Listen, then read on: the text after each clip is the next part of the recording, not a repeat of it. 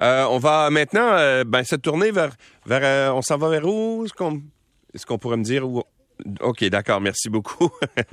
Euh, mercredi dernier, près de 260 médecins québécois, principalement des femmes, ont fait parvenir au Collège des médecins une lettre ouverte qui euh, demandait la levée de toutes les restrictions à l'accès aux euh, avortements médicamenteux, la fameuse pilule abortive. on a parlé, nous, à des gens la semaine dernière qui nous disaient qu'ils comprenaient pas pourquoi le Collège des médecins faisait en sorte que ce soit plus difficile au Québec qu'ailleurs au Canada d'avoir accès à ce médicament-là. Eh bien, il semble que la situation va devenir euh, différente, va se régulariser euh, parce que le, Collège des médecins a changé son fusil d'épaule. Le docteur Maurice Gaudreau en est le président. Bonjour, Monsieur Gaudreau.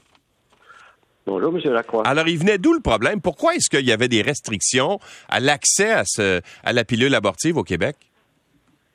Ben, moi, je n'appelle pas ça des restrictions à l'accès. Vous savez que le Collège des médecins est un ordre professionnel qui est là pour protéger le public en lui assurant une médecine de qualité. Ouais. Et donc, par, rapport à la pilule abortive, euh, quand c'est quand c'est apparu sur le marché, euh, on s'est occupé de bien encadrer cela, puis à ce moment-là, une formation était nécessaire, euh, de même qu'une échographie. bien sûr, les changements de la science évoluent. les changements sociaux aussi. On est à l'écoute de tout ça. On est à l'écoute de nos membres aussi. On a répondu, j'ai répondu aux 260 médecins qui euh, nous ont écrit. Euh, notre vision, c'est avec ses membres, le collège prend des décisions et pose des actions pour se rapprocher du public et lui assurer des soins de qualité. Ce qu'on va faire, c'est ça qu'on va faire. On va s'ajuster. On va bouger sur les deux aspects, à la fois pour ce qui mm. est de l'échographie et également pour ce qui est de la formation nécessaire pour des médecins qui n'ont jamais, jamais, jamais fait d'avortement. Il ne s'agit pas là, de former des médecins qui sont déjà en, possession de cela et font, déjà cette pratique-là. Mais la semaine dernière, Monsieur, Monsieur Gaudreau, la semaine dernière, je parlais avec Diane Franqueur, euh, qui est euh, obstétricienne, qui elle nous disait qu'il y avait un problème en ce moment. Euh, ben, elle nous rapportait qu'il y avait des problèmes d'accès à la pilule abortive qui étaient causés par le Collège des médecins. Non, je pense pas qu'on puisse dire ça. certains gens, c'est le docteur Franqueur dit cela, je respecte aucun problème, là, mais ce que je vous dis, moi, c'est qu'on va s'ajuster, on va écouter à la fois la science, mais aussi on va écouter nos collègues et on va écouter la société, puis on va y aller dans le sens de ce qu'elle évolue. Euh, déjà, déjà, je me suis prononcé la semaine dernière par rapport au fait que l'échographie ne serait plus nécessaire, sauf dans certaines situations, évidemment. Ce sera aux médecins en question euh, de, juger de cela. Euh, mais, mais, le collège n'insistera pas pour ce qui est de l'échographie. Euh, ça avait été abandonné, ça, par euh, Santé Canada, mais aussi au cours de la pandémie et on va s'organiser pour pérenniser cela. On ne reviendra pas avec avec l'échographie. Pour que pour que les gens comprennent bien, l'échographie était euh, vous, en fait les médecins demandaient l'échographie pour être capable de déterminer la date de conception euh, de, Ça, le, nombre de semaines de la grossesse. Parce que la pilule abortive fonctionne jusqu'à neuf semaines, c'est ça? C'est ça, oui. Et donc, là, il y a d'autres moyens de, déterminer cette date-là, c'est ça? Ben, euh, ça, ça va être le jugement professionnel du médecin qui va le prescrire, puis on va, on va voir à élargir cela avec les pharmaciens également. On va avoir des discussions à ce sujet-là. Mais ce que je veux vous dire ce matin, c'est qu'il ne faut pas penser que le collège euh, va amener des restrictions et euh, va, limiter ce droit-là des femmes. Je pense pas, là. C'est pas de ça qu'il s'agit mais de faire les choses comme il faut. Euh, on va prendre le temps de le faire. Depuis quelques semaines déjà, on a un comité, un groupe de travail, de réflexion qui, qui, regarde ça. On va aller plus vite, étant donné qu'il y a des pressions que je respecte totalement. Hmm. Euh, mais on va, on va faire ça comme il faut quand même. Là. Euh, est-ce que les médecins sont, sont majoritairement pro-choix au Québec, à votre avis? Moi, j'en suis persuadé, bien sûr.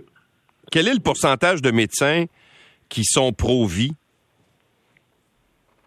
Je peux pas vous dire ça. Je n'ai aucune idée. On n'a pas fait de sondage jamais là-dessus.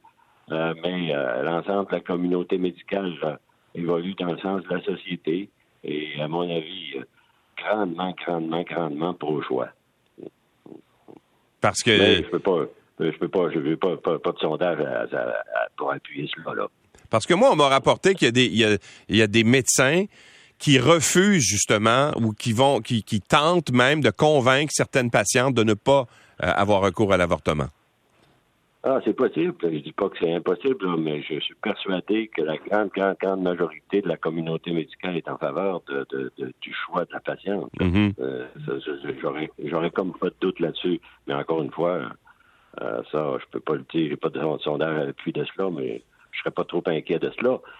Euh, vous savez, j'ai en train, j'ai débuté il y a quelques semaines déjà une tournée du Québec. c'est la première fois qu'un président du Collège des médecins euh, se promène un peu partout au Canada. Pour pourquoi je fais ça?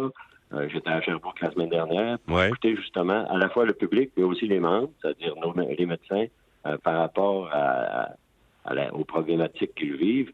Et l'accès aux soins, l'accès à un médecin est, un, est un élément très, très, très, très préoccupant pour ce que j'entends. Et la semaine dernière, on m'a aussi interpellé alors que j'étais à Sherbrooke sur le sujet dont nous nous parlons actuellement. Et, la directive du Collège des médecins va arriver quand? Euh, elle va arriver très rapidement. On avait parlé de l'automne, mais ça ne sera pas à l'automne. Ça va être au cours de l'été euh, qu'on va euh, à nouveau émettre une directive suite à, l'examen de tout cela avec les changements qui s'opèrent actuellement. Et, euh, en, ce moment, vous vous, vous, penchez là-dessus? Est-ce que vous me confirmez? Que vous vous penchez là-dessus, qu'il y a un comité qui explore ça puis qui va faire des recommandations rapidement? C'est ça. Tout à fait. Et, on n'a pas commencé ça la semaine dernière. Ça fait quelques semaines déjà euh, qu'on avait vu venir cela, puis on va s'ajuster et on va bouger euh, sur les deux aspects dont nous nous parlons. Et jusqu'à quel point la situation des États-Unis a eu une influence sur la rapidité de changer ce processus-là? Ben, je pense que c'est venu bousculer les choses. Ouais. Euh, est venu également bousculer les choses au niveau de la société. Euh, et il va amener le collège également euh, à être agile et à s'ajuster. Mais c'est clair que la décision de la Cour suprême est venue bousculer tout cela. Là. Ouais.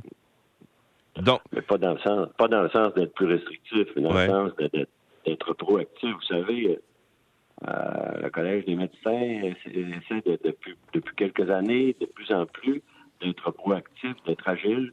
On l'a démontré concernant l'aide médicale à mourir, concernant le racisme systémique dans le réseau de la santé, et on va faire la même mm. chose concernant euh, l'avortement médical. N'oublions pas, cependant, que l'avortement chirurgical est, plus accessible au Québec que, que, dans toutes les autres provinces canadiennes. Vous avez raison là-dessus. Merci beaucoup, docteur Godreau, d'avoir été avec nous. Ça m'a fait plaisir. Bonne journée. Au revoir. Le docteur Maurice Gaudreau est président du Collège des médecins.